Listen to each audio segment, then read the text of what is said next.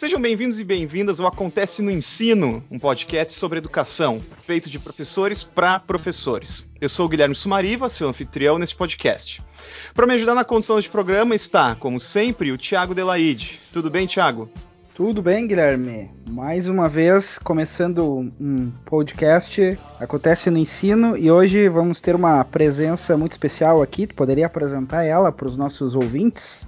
Uma presença ilustríssima. Nós vamos receber hoje a Ana Paula Aquino, é, concurso de magistério, graduação em pedagogia pela Universidade Luterana do Brasil, com especialização em, psico, em psicopedagogia clínica institucional e cursando agora neuropsicopedagogia. Ela tem 10 anos de prática profissional e é professora da Rede Municipal de Esteio. Tudo bem, Ana? Oi, Guilherme. Oi, Thiago, tudo bem? Que bom ver vocês, né? Tanto tempo a gente aí de quarentena, nessa situação que a gente se encontra. Uh, quero agradecer vocês, né, pelo convite. Estou muito lisonjeada por participar e principalmente para a gente poder falar um pouquinho, né, sobre um assunto tão importante que é a educação. E hoje nós vamos falar sobre laboratório de aprendizagem. Vamos conversar um pouquinho sobre transtornos de aprendizagem, o que, que são os laboratórios de aprendizagem, quem são os alunos atendidos lá e como que esses laboratórios funcionam.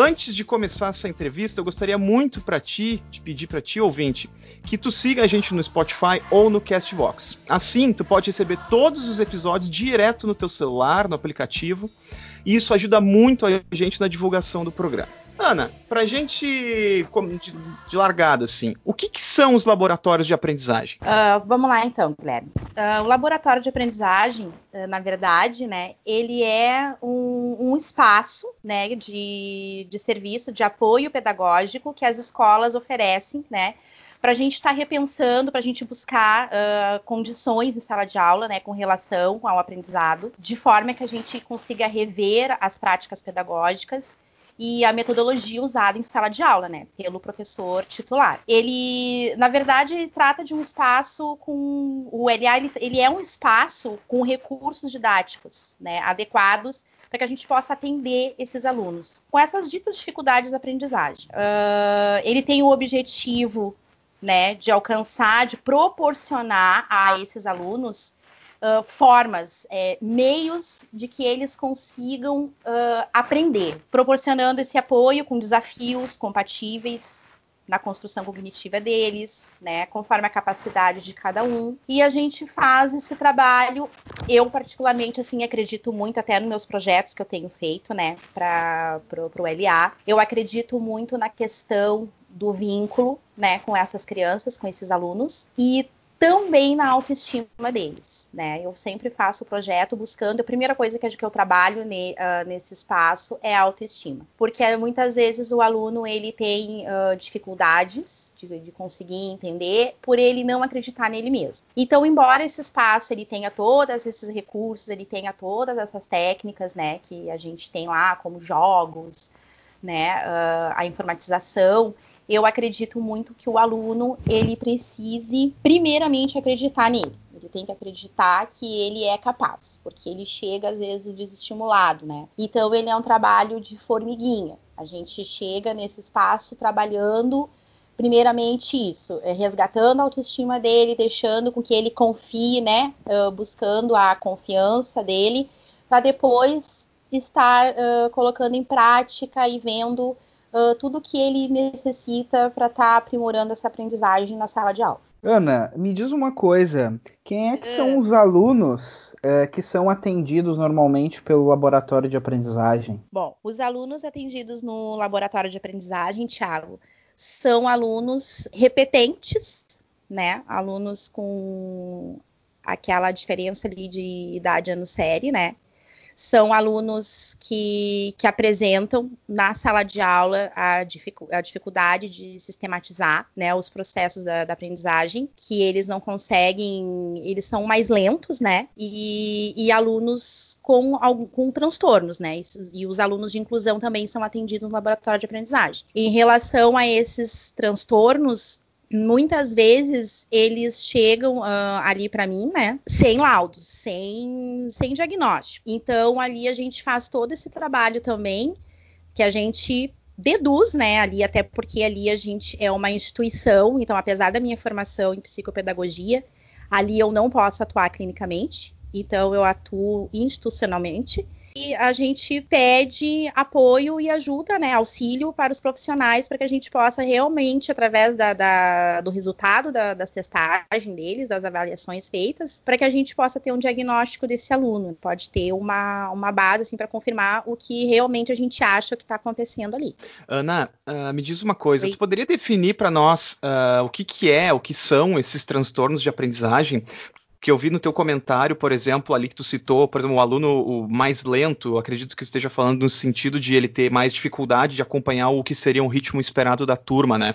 É, que tipo de transtornos são esses, então, que tu consegue identificar na tua prática etc? Bom, Guilherme, assim, Transtornos de aprendizagem, é, na verdade, são condições neurológicas que afetam né, essa, esse processo, né, o processo de, de, aprendizagem, o processo de informação, aonde o aluno, como tu citou, né, ele apresenta resultados abaixo do esperado para o nível de escolaridade que ele está cursando, né, que ele se encontra é, no desenvolvimento da capacidade cognitiva dele. Então, é, são esse, esses transtornos, como às vezes é, tem a dislexia, a, a descalculia, tem a desortografia, uh, o déficit de atenção, alunos hiperativos, né? Então, são vários transtornos de ansiedade, então, todos esses fatores, todas essas condições neurológicas que atrapalham o desenvolvimento desses alunos uh, em sala de aula,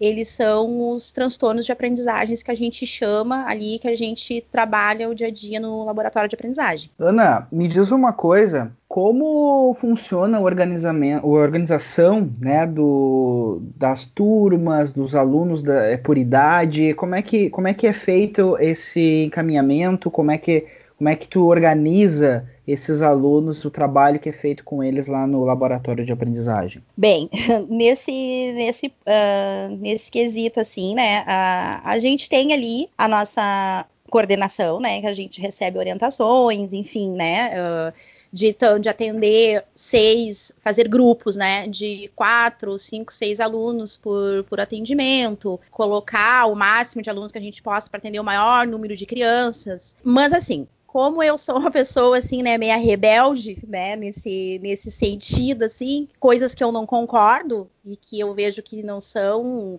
adequadas, eu vou modificando. Às vezes até compro briga, enfim. Eu acredito que uma turma de quatro, cinco, seis alunos dentro de um espaço pequeno não vai resultar num bom trabalho. Então, o que, que eu faço? Muitas vezes não dá. Como eu falei para vocês, a, a, a, criança, né, o, o indivíduo, né, a, a, pessoa, ela tem o seu tempo de aprendizagem e cada um vai desenvolvendo de acordo com a sua capacidade cognitiva. Então, às vezes os alunos eles têm a mesma idade, né, mas eles não têm a mesma capacidade cognitiva. Ou eles estão no mesmo ano. Não dá para me basear né, né, nessas questões. Então, o que é que eu procuro fazer? Primeiro eu faço as testagens, né? Eu organizo ali as testagens com eles e eu vejo como que eles, como eles correspondem e os grupos eu vou formando dessa forma. Eu coloco os grupos afins, que eu possa estar trabalhando o máximo possível com todos juntos, para não ficar trabalhando assim, ah, eu vou trabalhar uma atividade com esse isoladamente, entendeu? Então eu vou fazendo grupos assim que eu possa trabalhar os níveis cognitivos deles, né? Ah, uh, tem um grupo de aluno que está precisando ser trabalhado a questão da, da escrita, né, e da leitura. Então, eu coloco esses alunos juntos. Uh, não importa o ano e, e, não importa a idade, porque as técnicas usadas ali são jogos, são recursos, né? São recursos concretos, onde todos eles possam estar trocando e dividindo o conhecimento. Aí eu vou lá e formo o grupo do raciocínio lógico. Uh, ah, tem um grupo que precisa trabalhar mais atenção. Aí também vem a questão daquele aluno que é bastante agitado, né? Vamos dizer assim, que ele tem uma suspeita de hiperatividade, né, o TDAH. Então, esse aluno, eu não posso fazer um grupo com quatro, cinco alunos que tenham esse mesmo, essa mesma condição, né? Então, o que eu faço? Procuro colocar e dividir eles, coloco um de, desses alunos que são mais hiperativos em cada grupo para que eu possa estar trabalhando com ele junto com os outros que são mais calmos e para que aquilo ali para o trabalho ele tenha um bom resultado, Thiago. E Ana, na esteira disso que tu acabou de comentar, é, tu já falou um pouquinho sobre como tu trabalha com esses alunos, mas eu gostaria que tu pudesse nos dar de repente um, um exemplo um pouco mais concreto, no sentido assim, quando tu recebe um aluno, por exemplo, com dislexia ou descalculia, que nem tu comentou, como que tu realiza essas testagens e avaliações do tipo se o aluno teve progresso ou não? Como é que tu, quais são os critérios que tu usa para chegar às conclusões que tu chega do, na tua prática de trabalho? Eu faço eu tenho pastas, né? Os alunos, cada um deles, eles têm pastas, né? Eles têm arquivos aonde eu vou registrando. Na verdade, a testagem, ela, eu faço uma testagem uh, geral para todos, né? Incluindo ali todas as, uh, as áreas principais que eu preciso saber se o aluno está correspondendo para que ele tenha uma base, né, na, na, construção da aprendizagem dele. Então eu preciso saber uh, se ele está correspondendo, até onde ele corresponde na percepção visual, né, na percepção auditiva, em relação à memória, né? A memória de trabalho, a memória de trabalho curta, a memória de trabalho longa, a atenção dividida, a atenção selecionada.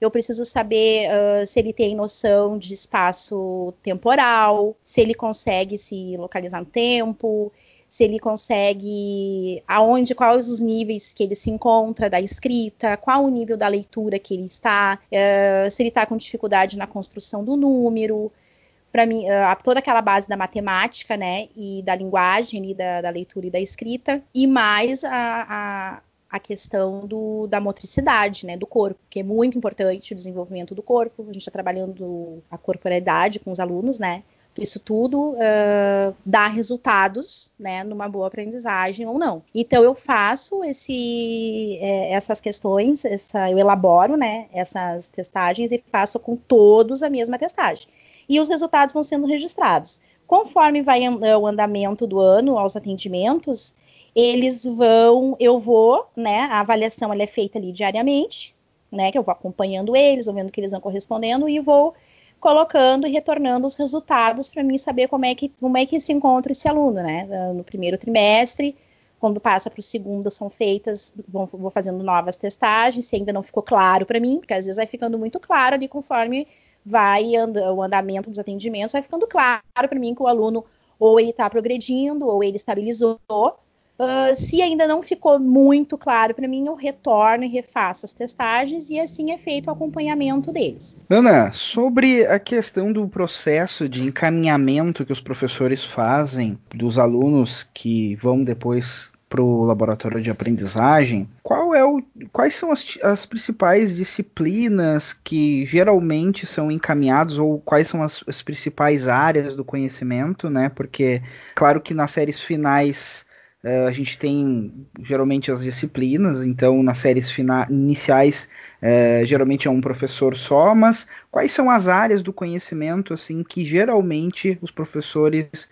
em, percebem né, a necessidade de encaminhar o, os alunos para o laboratório de aprendizagem? Uh, Tiago, é, geralmente os professores que encaminham os alunos, né, da, dos anos finais são é na área da matemática e, e, o, o, português. Os alunos, os professores começam a notar a dificuldade dos alunos uh, na questão ali que se refere mais ao conteúdo, né? Aí eles começam ali a perceber que o aluno não consegue fazer cálculo, não consegue assimilar o que está sendo dado em sala de aula.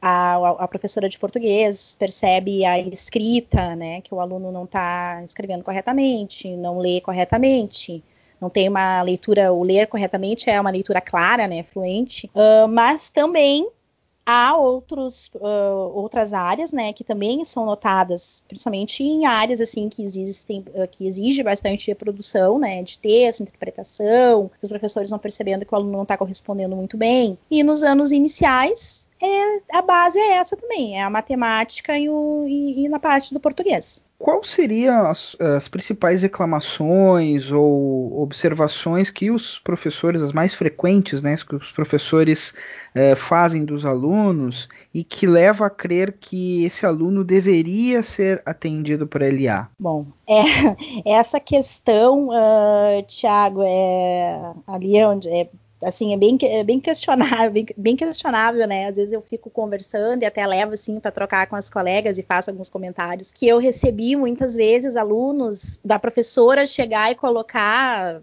no encaminhamento ali, né, que é feita uma ficha para que esses encaminhamentos sejam possíveis, né? Então a professora vai e coloca a gente coloca qual é a dificuldade apresentada pelo aluno. Aí a professora vai e, e coloca que o aluno que o aluno não para, que o aluno rola no chão, né? Ah, que não sai debaixo da mesa. Enfim, eu, eu assim, não nem acredito que eu tô lendo aquilo ali, né? Uh, mas enfim, as, as, as, queixas assim que eu vejo, uh, o que é mais natural seria ali na parte da preocupação, né? Que é a escrita, a leitura, que é o foco né? O aluno, ah, o meu aluno não escreve, o meu aluno não lê, o meu aluno não consegue fazer, né? Uh, o meu aluno não faz cálculo.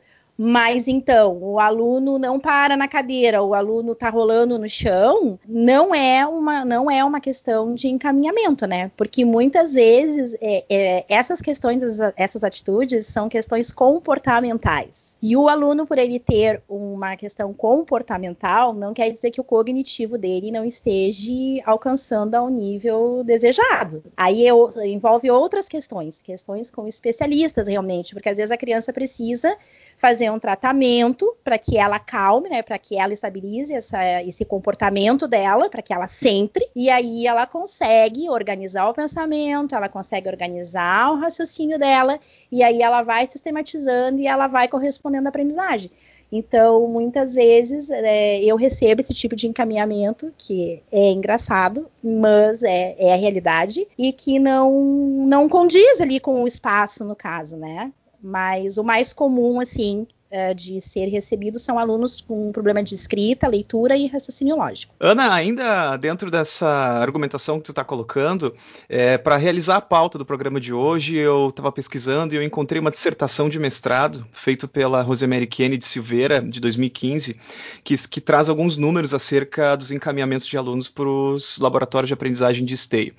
Ela observou no, no, na dissertação dela que do primeiro trimestre para o segundo, uh, nos anos que ela trabalhou, havia um aumento no encaminhamento de pedidos, né, sugerindo uma visão é, por parte dos professores da rede de que o LA seria uma espécie de espaço de correção, ou seja, um local onde se poderia ajudar esses alunos a alcançarem a média escolar ou, enfim, uh, uh, aquele resultado esperado para ele, né.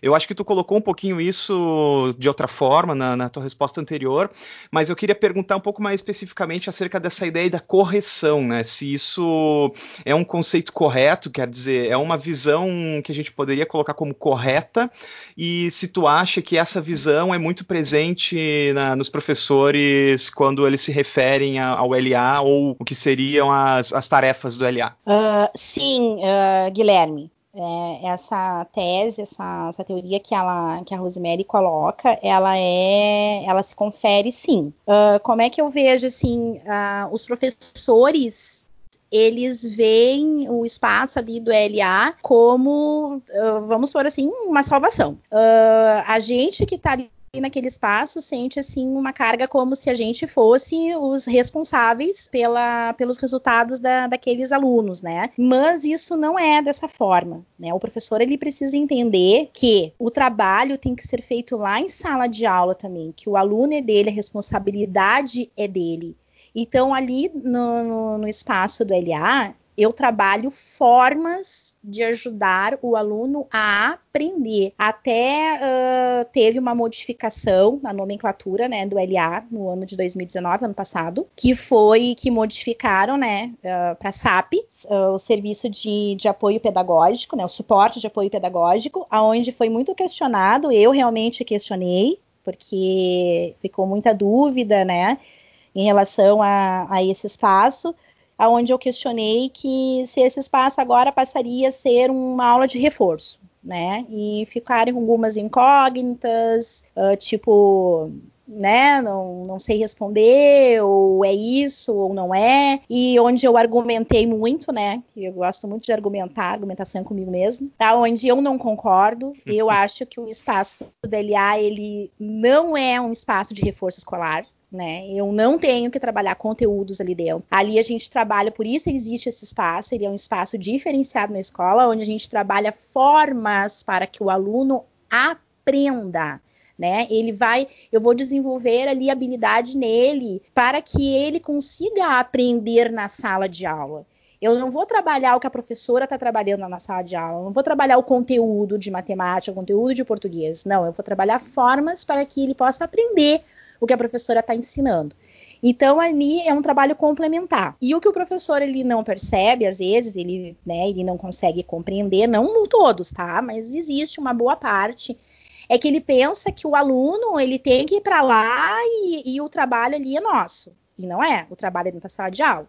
Até porque eu também sou professora de alfabetização, também trabalho nos anos iniciais, né, com o terceiro ano, e eu faço esse trabalho dentro da minha turma. Eu trabalho dentro da minha turma eu adapto atividades, eu percebo o meu aluno, incluo ele em tudo dentro da, da, capacidade que ele consegue acompanhar a turma. Então é isso muitas vezes que o professor tem que entender. Então quando começa o ano, o professor ele já começa, né, uh, começa os encaminhamentos e para falar a verdade, eu vou te dizer assim, ó, que aumenta muito mais os encaminhamentos no final do segundo trimestre para o terceiro, porque estão vendo assim que de repente estão observando que não está adiantando, que tentaram com aquele aluno e aí tentam encaminhar ele, né? Só que daí eu acho um pouco tardio demais, porque tu colocar um aluno encaminhar ele no final do segundo trimestre, lá no terceiro trimestre, aí tem que ser, tem que ter muito milagre, né, para conseguir uh, obter um bom resultado, porque como eu disse no início, isso é um trabalho de formiguinha. Não é um trabalho assim que a gente estrala o dedo e, e a coisa acontece. É, há muita. Uh, os professores pecam muito nessa parte, assim, na questão de enxergar e de perceber esse aluno que precisa de atendimento realmente, no, no momento certo, né? Ana, nessa linha do que tu já comentou então para nós, essa diferenciação entre o laboratório de aprendizagem que não é um reforço, né? Acho que essa é uma fala é, bastante é, comum, bastante forte, né, que os professores de, de LA é, batem bastante nessa tecla, mas infelizmente é, existe essa dificuldade em entender de fato isso, né?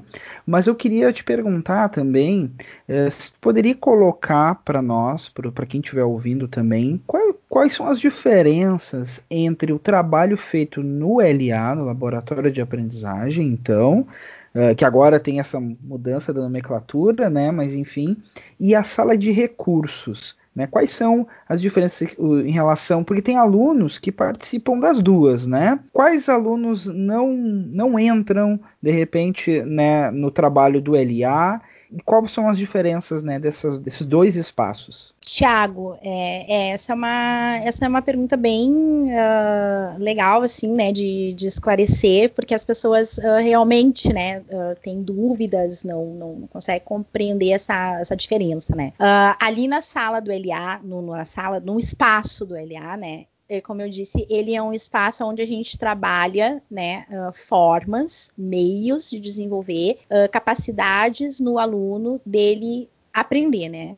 Dele enxergar, dele compreender, dele buscar, né, da gente saber aonde que está a falha, né, por que, que ele não está aprendendo. Então, é feito todo um trabalho em cima da aprendizagem. É trabalhado questões ali de, da, de todas as áreas, uh, trabalhando, normalmente, como eu falei, raciocínio lógico, a linguagem, a autoestima, né? E a sala de recursos, ela é uma sala que ela, ela constrói, ela, ela faz, ela trabalha junto com o LA, só que ela foca mais em questões, em materiais, em recursos para esse aluno usar, para esse aluno conseguir usar na sala de aula, para ele usar na própria sala de recurso, né? São ferramentas. Né? A professora da sala de recursos, ela faz ferramentas para que esse aluno consiga usar. Né? O professor uh, solicita que quer, quer dar uma aula, que precisa de tal recurso. A professora da sala de recursos ela confecciona esses meios, né? Ela usa uh, essa, ela proporciona ao professor esses meios técnicos dos alunos conseguir aprender, uh, utilizar esses materiais em sala de aula. Que já o LA ele não ele trabalha mais é com o aluno uh, o aluno ali na, no espaço né? E, e, a sala de recursos muito, uh, atende alunos de inclusão né? São alunos de inclusão que precisam que têm necessidades especiais né? Que eles precisam de materiais para estar tá utilizando em sala de aula para estar tá, tá usando ali né? Para enriquecer a aprendizagem deles mas às vezes tem alunos que estão ali na sala de recursos, que eles são alunos, eh, vamos, vamos dar um exemplo assim, um aluno cadeirante, né? Que ele uh, não tenha problema cognitivo. Ele vai ser atendido na sala de recursos recursos, porque ali a professora vai trabalhar com ele a motricidade, vai arranjar meios uh, de que ele consiga manusear material, que fique fácil para ele uh, no dia a dia dele na sala, mas esse aluno não tem problema cognitivo. Então ele não tem necessidade de ser atendido no espaço ali do LA. Né, que nem na escola mesmo, onde eu atuo, tem alunos de inclusão que não têm dificuldade, eles não têm problema cognitivo, eles têm limitações devido às necessidades especiais que eles apresentam. Né? Mas eles conseguem aprender sim, da forma, do jeito deles, e eles precisam realmente é da sala de recurso para estar tá desenvolvendo as atividades e não precisam de um atendimento na sala do, ali no espaço do LA. E Ana, uh, pensando um pouquinho acerca daquilo que tu comentou antes uh, das notificações, né, que em geral uh, são através das disciplinas de matemática e português que vêm os encaminhamentos, eu suponho que isso esteja relacionado justamente com aquilo que tu acho que já comentou, que é o raciocínio lógico, a capacidade de escrita e etc. mas, por exemplo, um professor de uma outra disciplina ou, enfim, que, que trabalhe, por exemplo, transversalmente com esses temas. Por exemplo, eu penso na disciplina de história, que é minha disciplina, eu também peço para os meus alunos escreverem. E às vezes, uh, pegando um exemplo, às vezes aquele aluno ou aquela aluna não consegue se fazer entender através da sua escrita, né? E como tu comentou, às vezes os professores têm um pouco de dificuldade de identificar o que é um problema de LA ou não.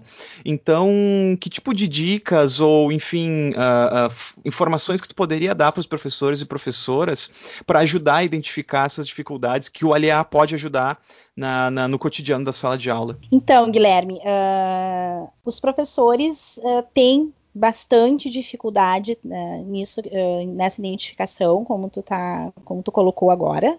muitas vezes chegam alunos para mim lá no, no LA que fazem, passam pelas testagens e no final da, da, da, avaliação ali, eu libero eles do atendimento, né? Por quê? Porque percebe-se que aquele aluno ele, ele não sistematizou alguns processos. E por esse motivo ele não consegue assimilar os conteúdos. Então tem, é, apres eles apresentam assim mais uma dificuldade uh, de ensinagem. Tá? Não é no, no, cognitivo que eles apresentam. Então são algumas, uh, algumas falhas, uh, vamos dizer assim, algumas faltas que ficaram, né, que foram passando, foram aprovando de ano e começou, começou a ter um déficit naquela aprendizagem. E a gente sabe que nos anos finais a gente precisa, né, que uma coisa puxa a outra, né? Tu precisa aprender bem o conteúdo para aprender o próximo e o próximo. Então, às vezes, aquele aluno ficou com falha em alguma questão e ele não consegue ir encaixando os outros, os outros conteúdos que vêm, e aí ele começa a apresentar baixo rendimento. Muitas vezes ele começa a incomodar dentro da sala de aula, porque aquilo ali para ele ele não tá entendendo nada mesmo, daí os outros estão entendendo, daí para ele, né, não, não ficar por baixo, ele começa a incomodar. Mas então isso tudo são sinais que o professor deve observar, né? Porque o aluno, quando ele tem dificuldade de aprendizagem, ele, nem sempre ele é um aluno que quer chamar atenção, que é um aluno bagunceiro, muitas vezes ele é um aluno que ele fica mais quietinho, né? Ele fica ali, ele não consegue, ele já fica quietinho, ele tem vergonha. E os alunos que têm problema de ensinagem, que já é o conteúdo que não ficou bem assimilado, eles já começam a querer, né, a bagunçar a sala de aula, chamar atenção.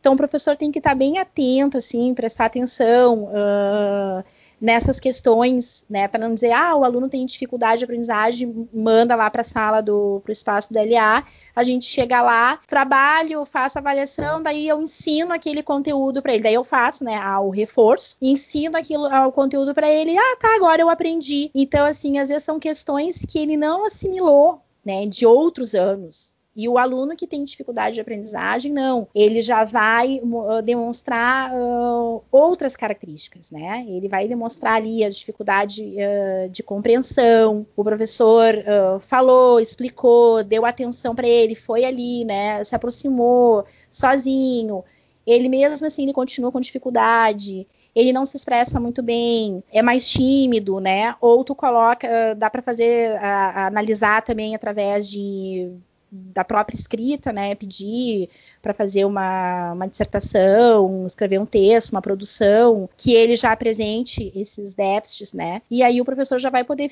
vai poder fazer uma avaliação ali se realmente é a falta de explicação que, direcionada que o aluno precisa, ou realmente ele tem dificuldade que ele não consegue reter as informações, né, porque tem essa diferença.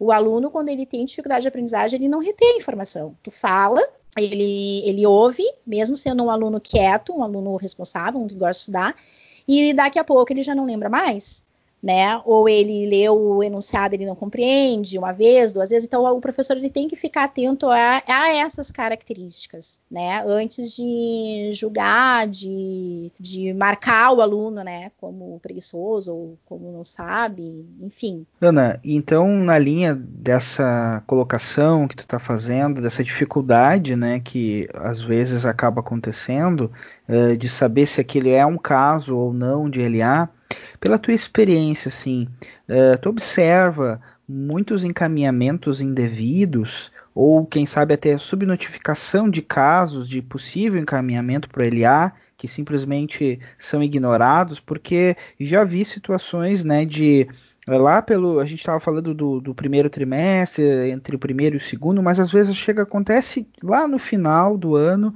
né? Surge a questão de, poxa, mas esse aluno tem dificuldade de aprendizado, né? Ele deveria ter sido encaminhado, mas não foi. Como é que a, a tua experiência uh, mostra para nós assim o, como, como, isso, como isso acontece na prática? Sim, Thiago. Uh, muitas há encaminhamentos indevidos, né? Que nem eu, eu falei, na, que nem eu comentei agora na, na pergunta anterior, aonde o aluno ele é encaminhado porque ele não sistematizou o processo né, de, de, de conteúdo ali, e aí o professor deduz que ele tem uh, dificuldade na, na, aprendizagem, na verdade ele não tem, isso já aconteceu, isso acontece seguidamente principalmente né, no, nos anos finais, e muitas vezes não se é o contrário, muitas vezes não se tem esse tipo de atenção. E aí, quando ele chega lá nos anos finais, que também isso aí foi uma outra, uma outra questão, assim, que até entrei em discussão, né, pra, porque acaba me indignando às vezes, uh, de eu questionar por que, que aquele aluno está ali naquele ano, né? no sétimo ano, no oitavo ano, ele está encaminhado no LA pelos anos finais, sendo que eu fui buscar na ficha dele, nos arquivos dele, outros encaminhamentos de anos anteriores e ele nem sequer tinha sido encaminhado, né? Ele nunca foi encaminhado, desde os anos iniciais. Então agora quer dizer que aquela questionamento, né? Então quer dizer que o aluno desenvolveu a dificuldade de aprendizagem agora? Né, no, na, na adolescência? Não, isso aí vem né, muito antes. Então, não, não se foi feita essa, essa observação. E aí entra aquela questão, né, da, da, gente falar de aprovação, de reprovação, que é uma coisa também que eu, um assunto que eu debato muito, né, uh, que é bem complexo, inclusive, que o aluno vai aprovando ele aprova de ano, né? Porque para não ter um, um, índice baixo, né? E aí vão passando aquele aluno, sendo que na verdade ele, nem correspondeu os objetivos ou passou despercebido, porque daí ele chegou nos anos finais com toda aquela dificuldade ali que, que a gente vê que são fatores que não não foram desenvolvidos naquele ano, que já vem, né, de anos anteriores. Então tem, tem, tem esses dois casos, assim. Tem os alunos que são encaminhados sem ter a necessidade, ou porque o aluno não para, ou porque o aluno bagunça. Esse aluno não quer dizer que ele tenha problema cognitivo, ele tem um problema comportamental. É diferente. Não que não possa ter os dois juntos, pode ter os dois juntos. Mas às vezes o aluno tem só o problema comportamental, uh, o problema social. Então, muitas vezes a gente vê ali o aluno né, que, que não para, por algum motivo que está acontecendo no, na, naquele momento na vida dele, e aí ele é encaminhado e chega lá e ele não, ele não tem essa, essa necessidade, né? E os alunos que também são passados despercebidos, né? E aí a gente fica, eu fico pensando assim, poxa vida, podia ter sido feito tanta coisa por este aluno e a recém, a recém está sendo investigado e tentando fazer algo. E assim, outra coisa também que é importante colocar: quanto mais passa o ano, os anos para esse aluno, quanto mais tempo ele perde de atendimento, mais ele vai perdendo o, o interesse. Por quê? Ele vai começando a, a desmotivar né? Porque ele é um aluno que ele acaba repetindo uh, ano, repetindo ano. Ele percebe, ele mesmo percebe que ele não consegue atingir uh, os mesmos objetivos que os próprios colegas atingem. Então ele começa a, a se frustrar. E quando a gente percebe, quando é percebido isso já lá nos anos finais, que a gente consegue pegar esse aluno para começar a fazer um atendimento, ele não quer mais. Ele está cansado. Então, daí dificulta bem mais aquele trabalho que eu falei da autoestima, né, do vínculo, de resgatar, porque aí tem, primeiro tem que mostrar para ele que vale a pena, porque muitos deles, né, são desacreditados, e aí dificulta muito mais. Aí a gente já perdeu o tempo e já não consegue fazer alguma coisa por esse por esse aluno que não foi percebido anteriormente, Thiago. Ana, eu queria voltar a um assunto que tu comentou no começo da entrevista e abrir um pouquinho mais esse tópico para os nossos ouvintes, né? Acerca da da, relação que existe entre os laboratórios de aprendizagem e os serviços de saúde, né, como psicólogos, médicos, clínicos, etc. Muito do que é discutido se relaciona aos fatos de que o LA vem na esteira da inclusão, né, isto é, no auxílio àqueles que têm dificuldades de aprendizagem. Mas, em vez, ao invés disso, por vezes, uh, está participando desse espaço pode ser visto por algumas pessoas como professores, alunos ou pais, é, de forma a colocar um estigma que vai rotular esse aluno e acabar excluindo ele, né? Uh, ou pelo menos amplifica né, essas formas de exclusão na sala de aula, uh, que é justamente o contrário do objetivo do próprio LA, eu suponho. Uh, e tu já colocou isso, na verdade, com bastante veemência aqui. Tu acha que os professores, mas também os pais, os gestores, etc., em geral, compreendem essa diferença? Quer dizer, como que a gente faz para o LA conseguir promover de fato a inclusão e não um tipo de exclusão enrustida no sentido da visão que as pessoas podem ter acerca do aluno e a relação do aluno com o LA? Olha, esse esse assunto né, foi bem, bem falado assim até na escola, né? Eu inclusive vejo muito disso, né, até pelos próprios alunos, né. Então, quando eu ingressei, quando eu comecei a atuar na área do laboratório de aprendizagem, a primeira coisa que eu percebia era isso, era os alunos naquela questão de eu não vou pro LA porque eu não sou burro, ou dizer para os colegas assim: "Ah, tu é de LA, tu é, tu é um aluno, tu é burro mesmo, né?". Então eu escutava muito isso. Uh, até mesmo assim de alguns uh, nunca fica fica sempre subentendido, né? Nunca fica claro, né, a opinião, mas às vezes a gente percebe assim em alguns colegas da área que na verdade eh, pensam dessa forma, né? Então, o que que eu, eu assim, pensei bastante, né? Ficava pensando sobre isso, como resolver essa questão. Porque o que que acontecia? Muita falta. Os alunos não iam, né? Se sentiam assim, ah, eu não vou, porque realmente eu sou rotulado, né? Eu, parece que eles tinham, assim, uma, uma plaquinha, né, na testa escrito LA. Já entravam no portão da escola ali, já aquela plaquinha, então todo mundo já sabia que ele era do LA. Então, eu queria desconstruir isso né? Eu queria acabar assim com, com essa definição assim que, ele, que eles tinham de, desse, desse setor, né? Desse, desse espaço. Então eu comecei a entrar nas turmas e comecei a conversar com todas as turmas, com todos os alunos, onde tinha possibilidade, eu entrava e pedia, né, e conversava, explicava o que que era, me apresentava, explicava o que que era o espaço laboratório de aprendizagem, né, sempre colocando que lá não era um espaço de pessoas, né? Uh, não gosto de usar essa palavra, né? Mas eles usam, né? De pessoas burras. E sim que aí eu explicava toda essa parte uh, que nós, seres humanos, cada um tem um jeitinho de aprender diferente, que cada um tem seu tempo de aprender, uh, e que inclusive eu, a professora da LA, cada um tem seu jeito, às vezes a gente compreende, o outro colega não compreende, alguém vai ali e nos ajuda e fui colocando assim para eles, né, uh, explicando de uma forma didática, uma forma lúdica, né, para que eles fossem uh, compreendendo. Daí eu fui dizendo que aquele espaço ali era para era um tempo a mais que o aluno tinha Uh, que ele teria oportunidade, que às vezes é muito rápido na sala de aula, o professor não tem tempo, o período é muito rápido, né? Os conteúdos são muito longos e que eles teriam aquele espaço, aquela oportunidade de quem não conseguisse entender tudo ali na sala de aula, faria, uh, iria comigo para aquele espaço para a gente poder trabalhar um pouquinho mais, para eles terem um pouquinho mais de tempo de assimilar, de compreender. E vou dizer assim, ó, que funcionou bastante, né? Teve, eu tenho um público alvo ali bem assíduo, sabe? Muito mesmo. Eles mesmo têm vontade.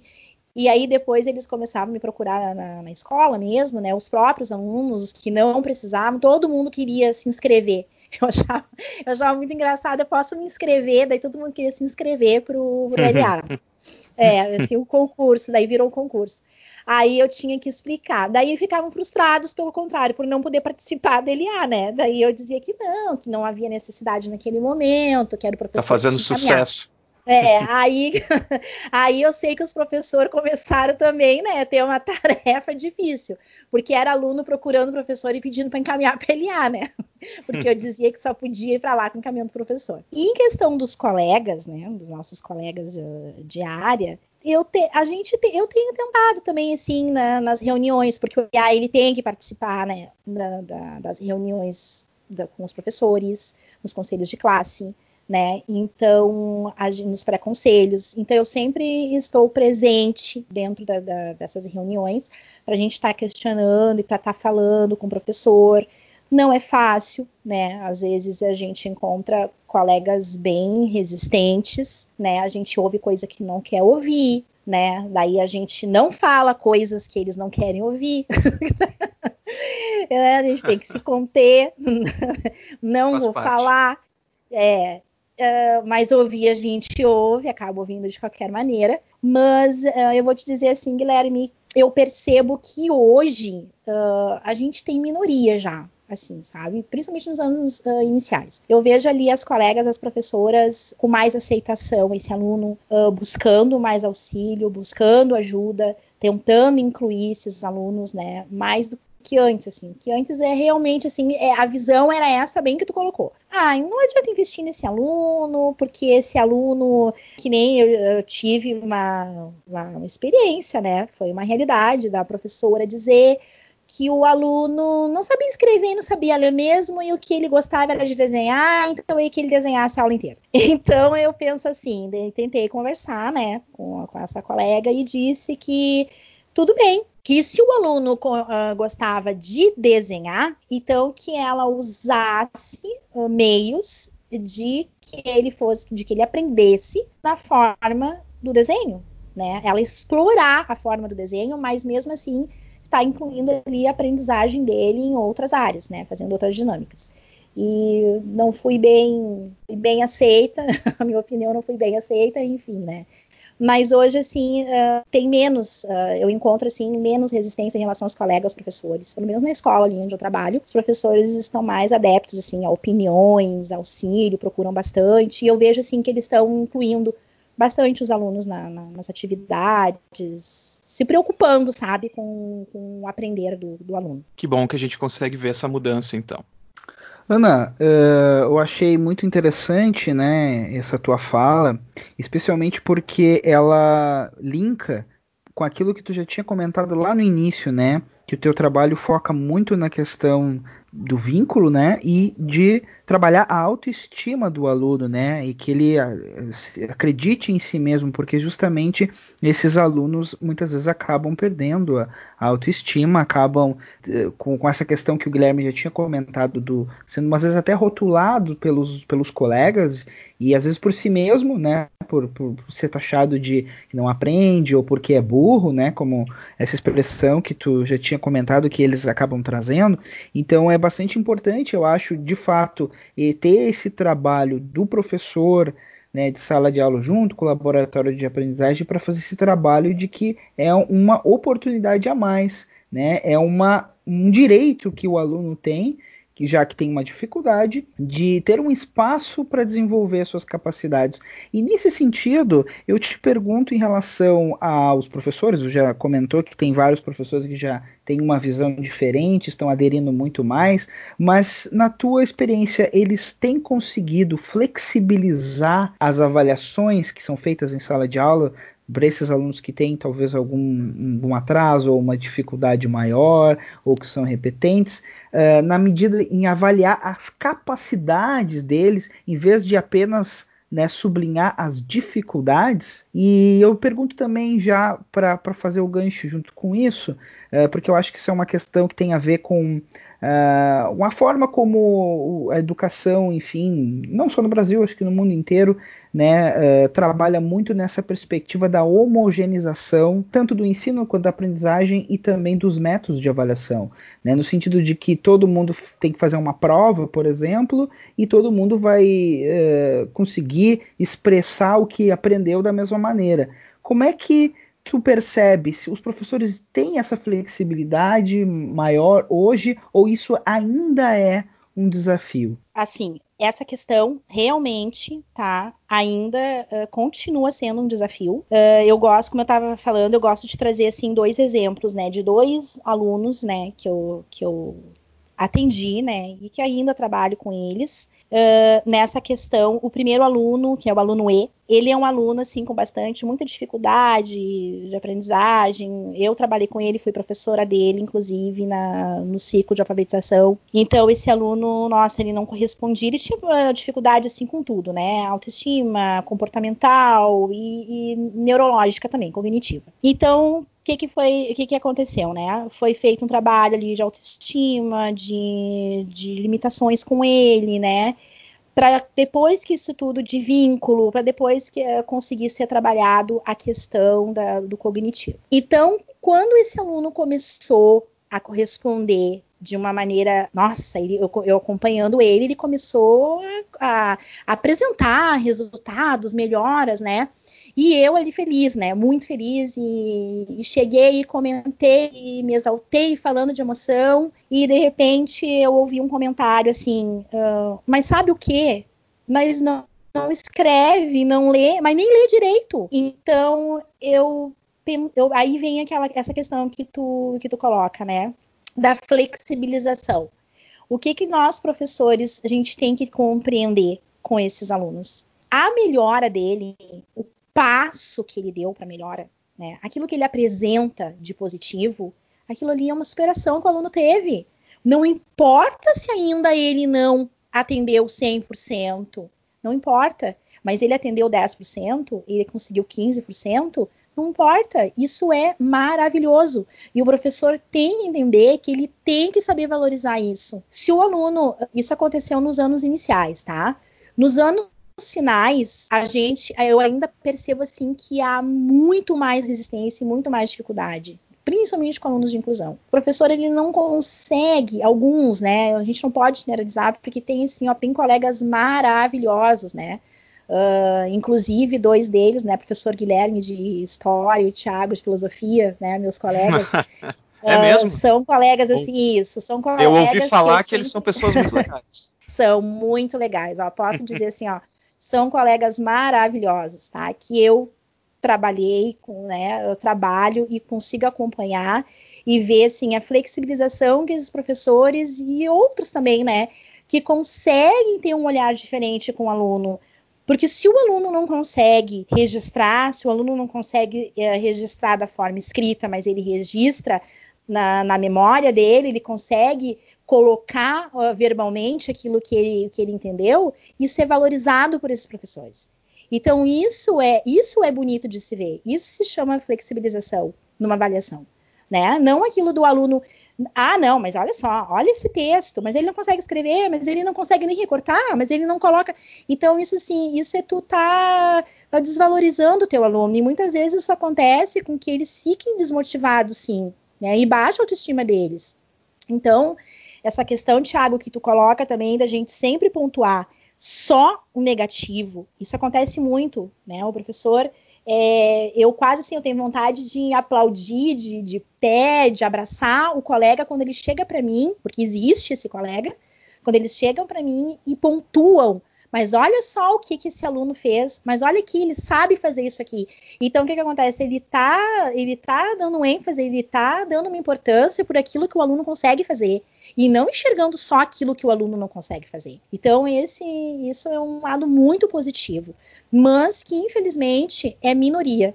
Não, não é ainda, não alcançou assim a um, a um nível de resultados esperados, né, por parte do, dos colegas, por parte da avaliação. É, eu acho que aqui fica uma questão interessante que a Ana comentou para a gente pensar que a gente não deveria avaliar só onde o aluno chegou, mas também o quanto ele correu, né?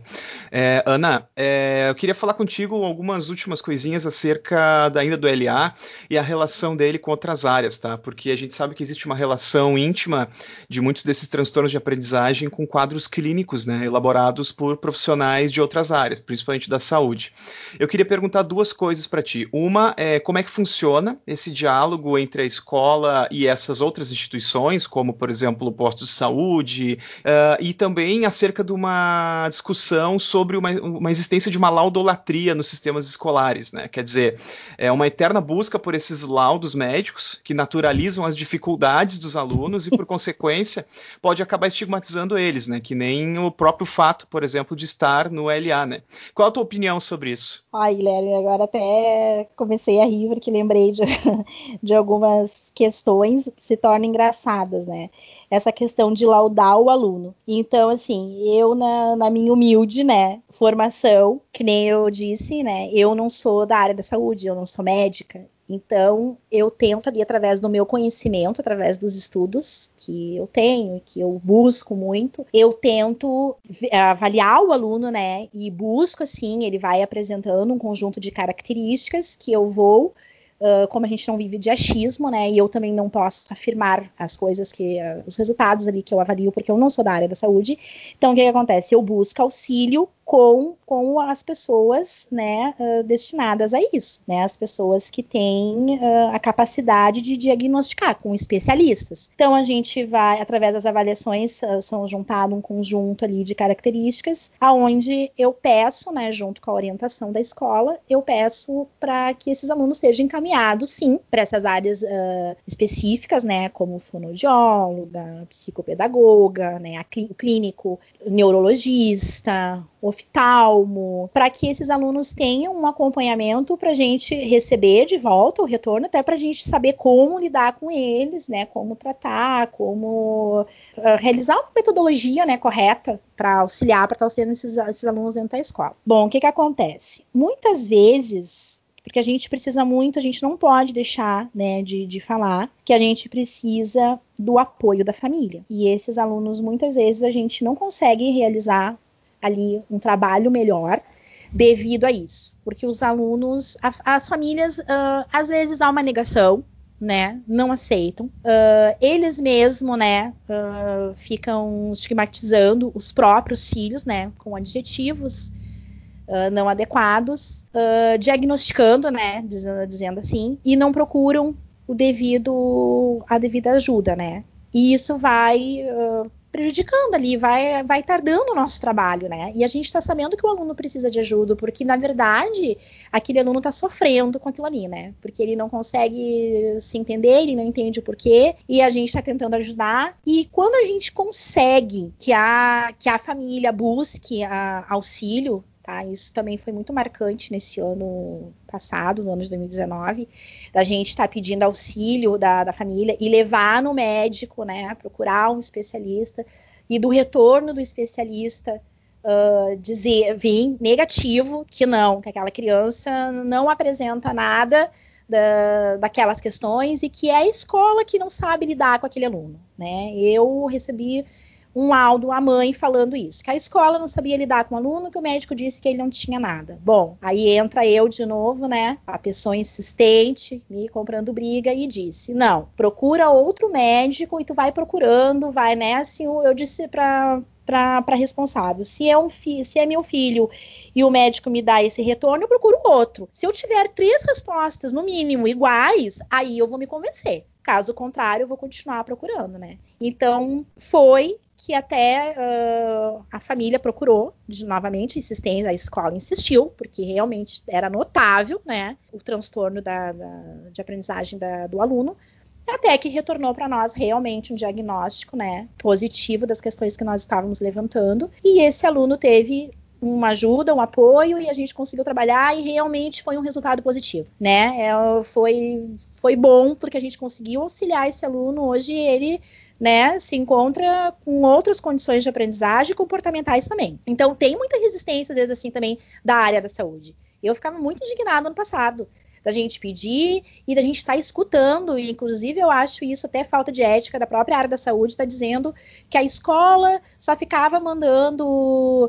uh, o aluno consultar e falando que tinha que era hiperativo e falando que tinha isso e a criança não tinha nada. E na verdade não é, né? Porque a escola não vai ficar diagnosticando o aluno, a gente quer auxiliar o aluno, né? Então a gente tinha uma conversa com a família, né, para que não fosse mal interpretada, até que a família entendia e procurava de novo, né, novas consultas, né, para ter um novo diagnóstico. E em relação a, aos professores, né, aos professores que atendem esses alunos, uh, alunos também. Eu acho assim que deveria de ter uh, o professor ele costuma muito, eu ouvi muito de professor diagnosticando aluno que nem eu tenho essa, essa pretensão, né, de diagnosticar um aluno e dizer que ele tem tal síndrome, tal transtorno, os professores chegar e indicar e rotular aquele aluno, né? Então isso é muito, isso é muito sério até, né? Da gente ficar falando coisas que a gente não está apropriado, que a gente não sabe. Mas isso acontece bastante. Ana, nós estamos vivendo um momento um pouco atípico, né, por conta dessa pandemia do coronavírus, né, e as pessoas estão tendo que viver agora em quarentena, estamos num período de isolamento e a gente está no momento, pelo menos em esteio, nós estamos com as aulas momentaneamente suspensas, né, em outros uh, municípios e no estado do Rio Grande do Sul também, e em outros estados do Brasil também, e no mundo também, né? Então a gente está num momento muito diferente, assim, algo que com certeza está deixando muita gente com um pouco assim de ansiedade, né? Nós não sabemos quando as aulas vão voltar. E pensando nesses alunos que já têm uma certa dificuldade, principalmente esses alunos que participam, né? Eh, do laboratório de aprendizagem, com certeza, né, com o retorno das aulas, esse tempo, né, sem a sala de aula, também sem o acompanhamento do LA, né, faz uma, uma grande diferença. Hein? Se a lacuna já era grande, pode se tornar ainda maior.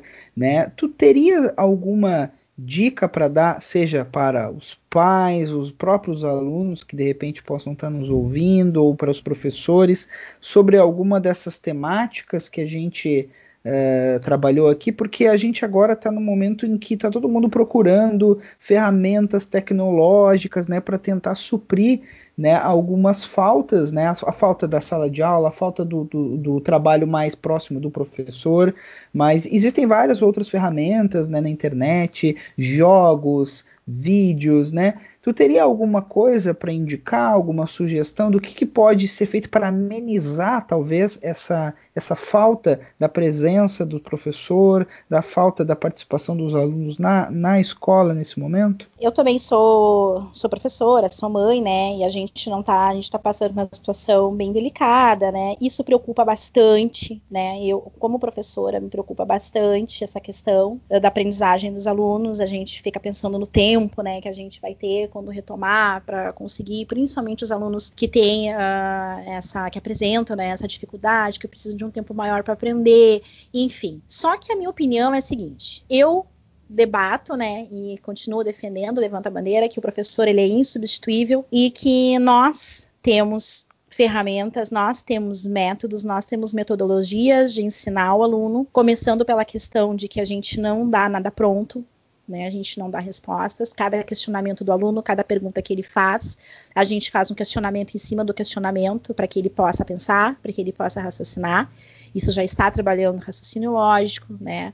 O pensamento, a produção.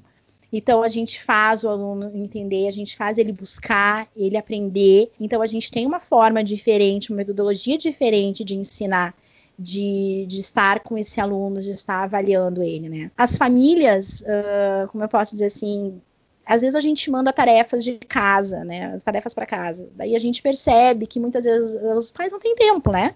Então, muitas vezes acabam fazendo atividade para o aluno então, ou seja, a gente não manda a tarefa para o aluno, a gente mandou para os pais, né? Então, isso acontece muito. Eu sempre falo porque isso é verídico, isso acontece. Então, o que, que eu acredito? Essa questão de estar mandando atividade, né? De estar fazendo, planejando e mandando atividade para o aluno fazer em casa, eu, eu, eu não sou a favor. Eu indico o seguinte: como mesmo lá na sala, no espaço da LA, eu disse, né? A gente trabalha com práticas né? A gente trabalha com muita prática, com jogos, né? Com material concreto. O que, que eu penso?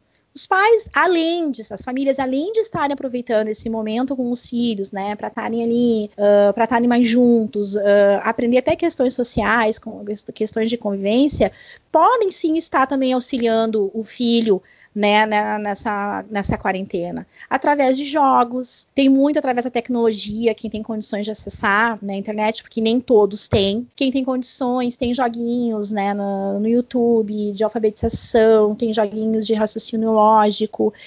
E quem não tem, né? Quem não tem condições de acessar? Olha, tem jogo de carta, né? Tem baralho, tem uh, jogo que a gente pode fazer ali no papel, com a caneta, que vai usar raciocínio lógico. Tem, tem jogos que a gente pode sentar numa rodinha e fazer ali, né? Uh, de tentar acertar, tentar adivinhar. Eu, inclusive, tenho um aluno que eu atendo na LA que ele sempre fala para mim, é muito bom no raciocínio lógico, inclusive, né? E ele sempre fala para mim: ah, eu, eu, minha mãe e meu pai, a gente fica brincando, Sora, no final da tarde, a gente senta no sofá e a gente fica ali, a gente tenta adivinhar, a gente fala uma conta, e o outro vai falando e vai resolvendo. E eu achei super bacana isso, sabe? Que ele me trouxe. Então, o tipo de atividade que eu recomendo nesse momento é isso: é a união da família, é parar para ler, né? Vamos uh, pegar um, a revista, pegar um gibizinho, pegar um jornal, fazer leitura com, com o aluno ali, né? Fazer um jogo, movimentos com o corpo. Tem tanta brincadeira que a gente possa, que a gente pode estar fazendo, que tudo isso está contribuindo para a aprendizagem. Não focar só em conteúdo, sabe? Porque nem tudo é o conteúdo. Então, essa é, essa é a minha opinião, Thiago. Uh, pessoal, a gente vai se encaminhando então para o final do nosso programa. Considerações finais, Thiago? Então, eu só gostaria de agradecer muito né, a participação da Ana, né, com todas as tuas colocações, a tua experiência, o teu conhecimento, por explicar para nós algumas diferenças aí entre os espaços escolares que existem. Então, fico muito grato mesmo pela tua participação. Sabe que tu é uma pessoa que eu admiro bastante teu trabalho e acho que tu com certeza tem muito a contribuir aí com os professores, vai ser muito bom, né, para os educadores poderem ouvir essa tua fala ouvir tudo que tu, tu tem, teve a, nos dizer. Muito obrigado, então, pela tua participação, Ana. Eu que agradeço vocês pela, pelo convite. Nossa, eu tenho uma admiração imensa, né, por vocês. Uh, sempre disse, né, sempre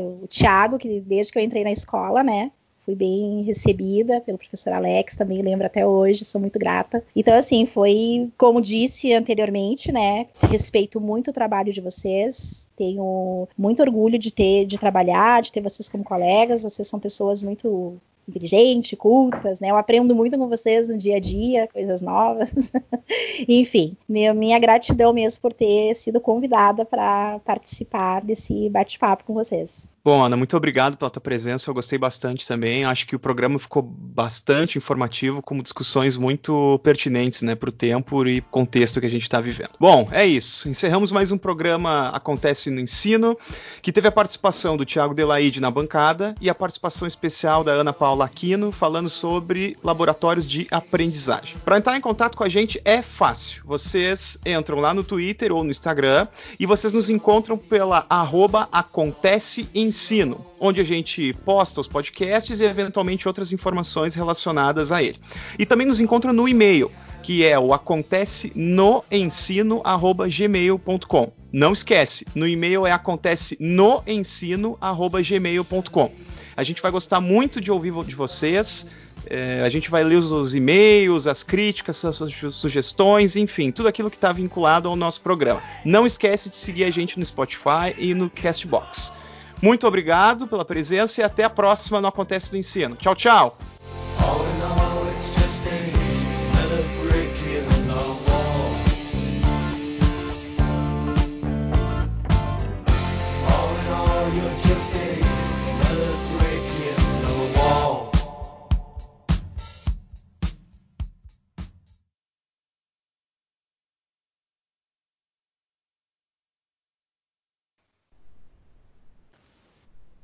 Falam, vocês falam tchau também.